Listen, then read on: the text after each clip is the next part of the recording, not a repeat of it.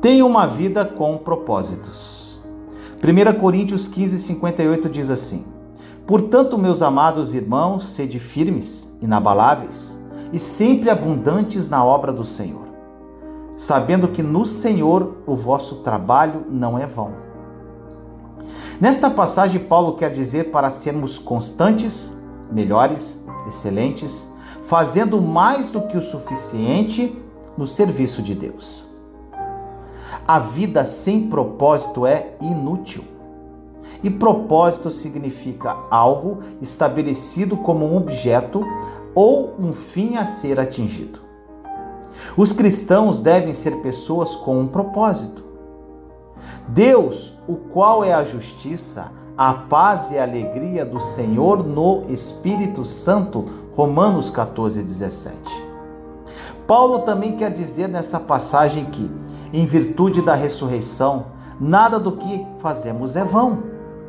Às vezes tornamos-nos apáticos em relação a servir ao Senhor porque não vemos quaisquer resultados. Saber que Cristo ganhou a suprema vitória deve afetar o modo como vivemos hoje. Não deixe que o desânimo por uma aparente falta de resultados o impeça de fazer a obra do Senhor com entusiasmo, sempre que tiver a oportunidade de fazê-la. Hoje é uma oportunidade para voluntária e deliberadamente buscarmos a Deus com o intuito de conhecê-lo melhor do que o conhecíamos ontem.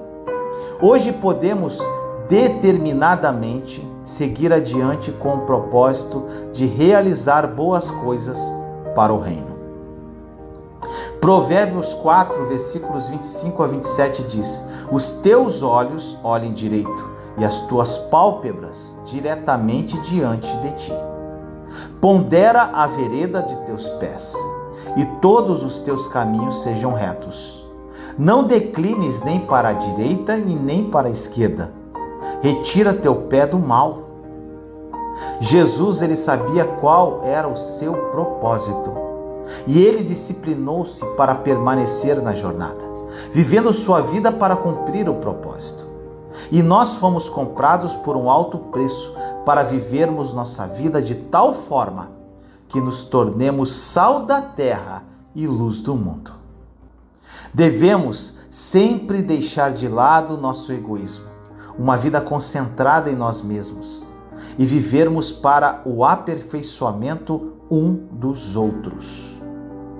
Então experimentaremos a alegria indizível e cheia de glória, conforme diz em 1 Pedro capítulo 1, versículo 8.